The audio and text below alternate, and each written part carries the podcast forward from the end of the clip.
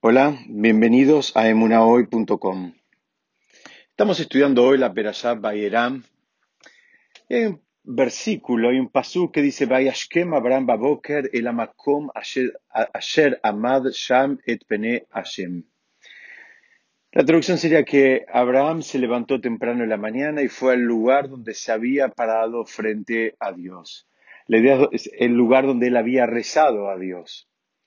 De este versículo aprende el Talmud en el Tratado Berajot, en el folio 26, que Abraham instituyó la plegaria de la mañana, lo que conocemos por Shaharit, la plegaria de Shaharit, el rezo de Shaharit lo instituyó Abraham. Y similarmente, Itzhak instituyó la plegaria de Minha, la que se hace al mediodía, y, y, Jacob instituyó la que hacemos en, eh, al final eh, del día sería la noche, que en realidad es el comienzo del día. Sabemos que en el calendario hebreo el día comienza por la noche, eh, no, no cuando sale el sol. Entonces, hasta acá tenemos el esquema que trae el Talmud. Hay tres patriarcas, cada uno terminó instituyendo una de las tres tefilot, de los tres rezos que tenemos todos los días. Hay inclusive una alusión en la segunda letra en hebreo de cada uno de los patriarcas, por ejemplo, la segunda letra del patriarca Abraham es la Bet, que, tiene que ver con Boker, que es la mañana. Él instituyó la plegaria de la mañana, como dijimos recién. La segunda letra de la palabra Itzhak es la Tzadik, que quiere eh, eh, significar Tzoraim, eh, así empieza la palabra Tzoraim, que es el, el, mediodía. Y la segunda letra de la palabra Jacob es la Ain, que representa al Ereb, que es la noche, la tefilá de la noche que, como estudiamos, fue instituida por Abraham. Un comentarista clásico del Talmud que se llama el Maharsha, él explica, él dice que en realidad cada uno de los tres patriarcas, por supuesto que ellos también rezaban las tres plegarias, pero es como que hay una conexión especial de cada uno de los patriarcas eh, con una de estas tefilot digamos, más allá de que ellos, por supuesto, eh, también eh, realizaban las otras dos. Y vamos a entender un poquito cómo es este esquema y para qué nos sirve a nosotros saber, porque en definitiva lo que el Talmud nos está queriendo enseñar y lo deja un poco entre líneas y es, eh, y es el trabajo que hacen nuestros sabios, que es abrirlo, lo que el Talmud nos quiere enseñar con esto de que quién instituyó es, cuáles son las energías que se mueven en ese momento y qué es lo que está pasando espiritualmente en, cada uno de esos espacios.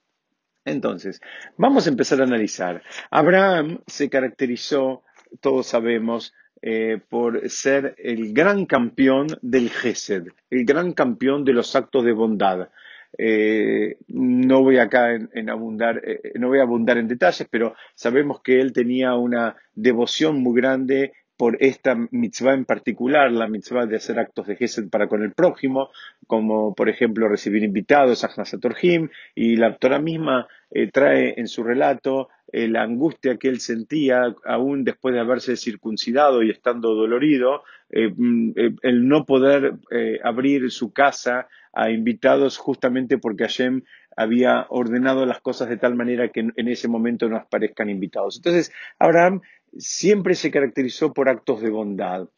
Entonces, por haber sido un pilar del Gesed, se le garantizó a él eh, la plegaria de la mañana. Él estaba vinculado con la plegaria de la mañana, donde hay un versículo que dice Leagid baboker hasdeja bemunatejaba leilot, que quiere decir para eh, relatar tus actos de bondad por las mañanas y tu emuná, tus actos de fe, o, mi fe en, vos, sería mejor dicho, en la noche. Entonces, Abraham, él fue muy fuerte eh, o fue excelente, se destacó, como decíamos, en la mitzvah del Gesed, y, la mañana tiene una, una, relación con el Gesed. Dice es el trabajo justamente espiritual digamos, alguien podría preguntar, ¿cuál es la relación y para qué me sirve saber que Abraham tiene que ver con la plegaria de la mañana? Es justamente porque el trabajo espiritual es que en esa hora del día eh, tenemos una fuerza especial como para bajar misericordia divina al mundo, para bajar el rahamim de Hashem hacia, hacia el mundo. Pero es en esa hora del día porque ese canal lo abrió Abraham. Es como que él eh, eh, generó un surco sobre el cual nosotros seguimos transitando y, se nos hace mucho más fácil porque ese surco ya está trazado. Esa sería el, la estructura de la tefilá de la mañana. Avancemos un poquitito y vamos a ver qué pasó con Itzhak, el segundo de nuestros patriarcas.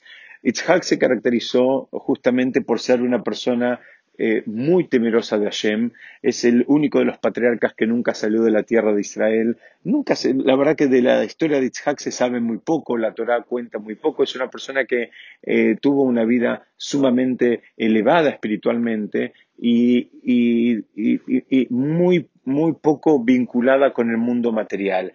Pero además de todo esto que acabo de decir, él tenía un fuerte sentido de la justicia. Él, Abraham, eh, Itzhak está asociado con lo que se llama en hebreo la geburá. La geburá significa la estrictez.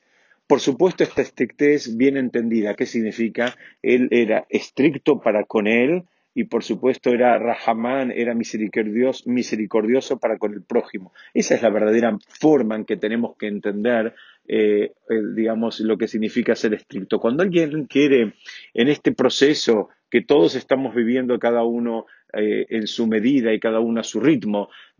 cuando alguien quiere acercarse a Shem y quiere dar un paso y tal vez de pronto actuar con un nivel más profundo de estrictez, no debe perder de vista que el concepto es, una estrictez para con uno, no para con los demás. Es decir, esa, esa era la forma en que Itzhak eh, actuaba. Que nadie piense que, que, Itzhak era una persona ruda con los demás, que él, que él sea, digamos, asociado con la cualidad de justicia y de estrictez, no significa que, es, que de esa manera él actuaba con los demás. Todo lo contrario, él era una persona que también era absolutamente Rahamán, se dice en hebreo, misericordiosa, pero cuando se trataba de él mismo, para con él mismo, él actuaba con esta eh, de eh, con esta eh, medida, esta cualidad de eh, fortaleza o de, o de, justicia. Fíjense que él inclusive estuvo dispuesto a ofrecerse como una ofrenda.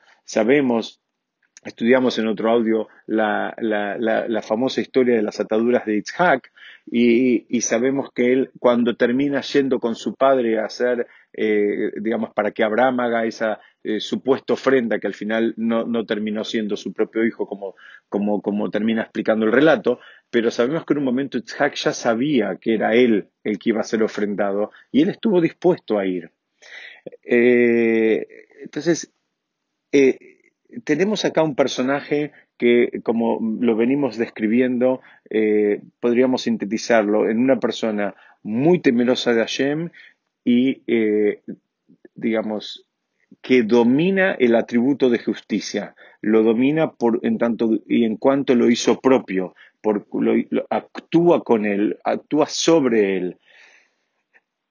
El Zohar explica algo muy interesante y que es, importante que lo tengamos en cuenta para entender todo este esquema de las tefilot. El Zohar explica, y todo esto que, les estoy comentando hoy me estoy basando en un libro del Rab Asher Weiss sobre, la, sobre, la, sobre las perashot, eh, em, y él explica, eh, que, eh, citando al Zohar, que antes de la noche baja sobre el mundo un espíritu de justicia muy severo. Es una hora muy difícil.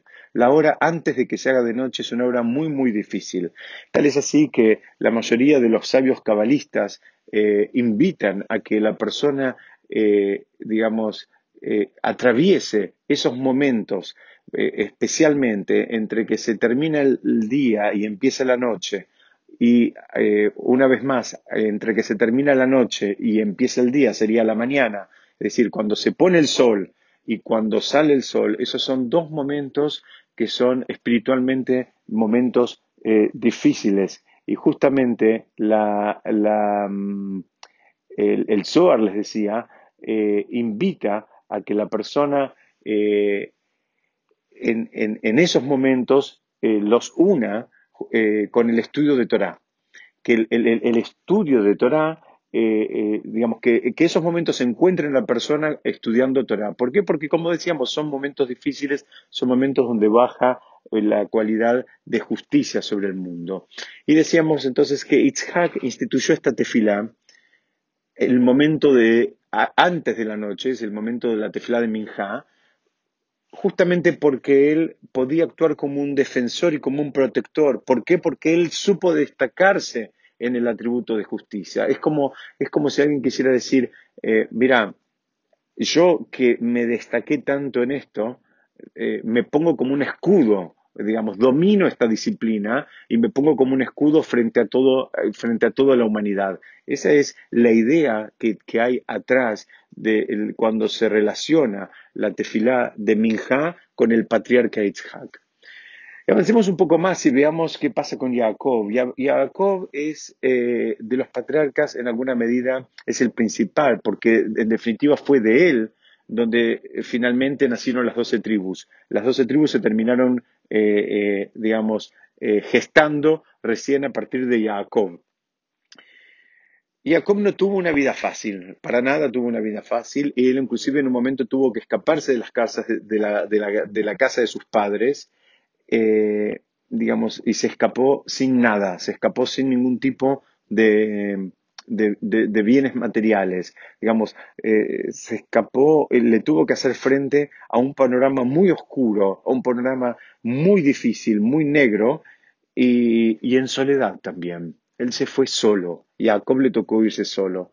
Y explican nuestros sabios que él, al escaparse, preparó el terreno para cuando a sus descendientes les toque también vivir esas suertes de exilios personales y comunitarios. Dice, explican nuestros sabios que Jacob preparó el terreno para los momentos más oscuros que le puedan tocar a la persona. ¿Por qué? Porque él le tocó vivir momentos muy oscuros, momentos muy difíciles. Tenía un hermano que lo quería matar, él se termina escapando despojado de todo tipo de, bienes materiales, sin, sin tener, digamos, eh, ninguna eh, de, las comodidades y las garantías que supo tener hasta ese momento. Entonces, Jacob en su momento había recibido una serie de bendiciones de su, de su padre, del patriarca Yitzhak, y explican que en realidad esas bendiciones él las fue transfiriendo de generación en generación, que justamente es eso lo que, eh, esas bendiciones son las que proveyeron la fortaleza y, la fuerza de, perseverancia para mantenernos leales a los principios espirituales de la Torá, aún en momentos difíciles, aún en momentos de oscuridad. Eh, el, versículo que citamos hace un ratito en relación a Abraham, Leagid Babokar Hasdeja, Bemunatejaba Leilot, justamente quiere decir eso.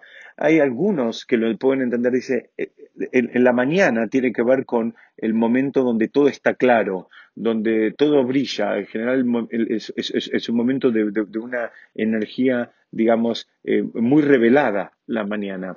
Entonces, le agir baboker hasdeja, eh, reconocer el gesed de Hashem cuando es de mañana, viene a significar acá una de las formas de estudiarlo es cuando cuando las cosas nos van bien, cuando estamos bien, cuando está todo en armonía, cuando estamos, digamos, eh, nos sentimos exitosos en lo que estamos encarando en cualquiera de los ámbitos, sea en el mundo material, en el mundo espiritual, en el mundo familiar. Entonces, le agid babor que deja decir, hablar del jefe de Hashem, eh, cuando, cuando estamos en, en modo boker, modo boker significa modo luz, modo mañana, digamos, eso está muy bien y hay que hacerlo, pero tejaba leilot, pero en realidad la verdadera fe, el verdadero vínculo se termina eh, descubriendo es cuando, cuando es de noche, cuando las cosas no necesariamente nos salen como queremos, cuando las cosas no, ni, siquiera las podemos ver con claridad. La noche también representa la imposibilidad de ver las cosas con claridad, a diferencia de la mañana. Y viene Jacob, el patriarca eh, Jacob, e instituyó justamente la tefilá de Maariv, la tefilá de la noche, para implorar a Shem en los momentos de oscuridad que él supo vivir. Es decir, esa es la relación que hay entre el patriarca Jacob y la tefilad de, de, de Maarib, y la tefilad o de Arbit, como quieran decirlo de acuerdo a la costumbre que tengan, la tefilá de la noche. La relación que hay es que él vivió una noche, y vivió más de una noche, vivió momentos de oscuridad y muy difíciles. No tuvo, como les decía hace un ratito, una, no tuvo una vida fácil. Y aún así él dice, cuando viene el momento de la noche, yo me pongo adelante y me pongo como un escudo para, que no, para no dejar que esa oscuridad eh, eh, pase, para, para impedir y bloquear a esa oscuridad. Hay un comentarista que usamos en otras oportunidades que se llama el Meshe Hosma y, él eh, puntualiza algo muy interesante. Hay un, hay un versículo donde dice que Hashem le habló a Jacob en, en, forma de, visiones nocturnas, que le habló en la noche. Y lo interesante es que esa expresión no está utilizada en ningún otro lugar en la Torá, ni siquiera en relación a los otros eh, patriarcas como Abraham e Isaac porque eh, Jacob únicamente recibió esa eh, forma de, revelación en la noche. Eso fue en el momento que él descendió de la tierra de Israel, fue cuando, cuando él fue a Egipto, y Hashem se le reveló a él en la noche y le dijo lo que le, que le quería significar es que ni por un momento piense que él iba a ser abandonado en, un contexto de oscuridad.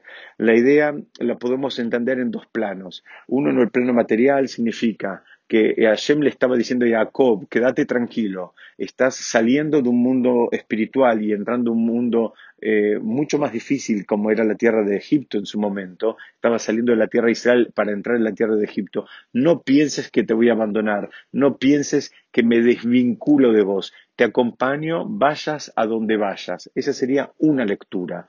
La otra lectura, y que nos puede servir a todos nosotros para construirnos como personas en nuestro eh, crecimiento espiritual en, la vida diaria, es justamente, eh, digamos, eh, va por el mismo camino, que significa que nadie piense que cuando hay momentos tal vez un poquito más oscuros en nuestras vidas, porque las cosas no nos salen como queremos o porque no las entendemos, no las vemos con claridad, que nadie piense que Hashem se fue a ningún lado. De la misma manera que Hashem le dijo a Jacob que lo iba a acompañar en el exilio, lo iba a acompañar y se le reveló en la noche, en el momento de oscuridad, de la misma manera nosotros tenemos que entender que Hashem no se fue a ningún lado, que Hashem no quiere que suframos y que simplemente a veces los, los eh, obstáculos que nos pasan en la vida no son otra cosa que lo que necesitamos atravesar para terminar de convertirnos en las personas que, no tenemos que,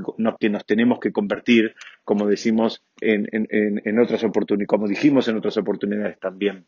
Y ahora sí entendimos por qué cada una de las tres plegarias está asociada con uno de los patriarcas. Como dijimos al principio, los tres hicieron las, tres, pero cada uno tiene una vinculación eh, singular con cada una de estas. Y es muy importante tenerlas presentes cuando uno va y, eh, y, justamente va y hace esas plegarias. Cuando uno viene y va a hacerte fila y va a rezar, ¿para qué? Para no hacerlas de una manera automática, repetitiva o como Hasbi Shalom, eh, para sacárselas de encima, sino justamente para entender cuáles son las energías que se están eh, revelando en ese momento, aprovecharlas e incorporarlas en nuestra vida. Muchas gracias. Besrat Hashem, seguiremos estudiando en otro momento.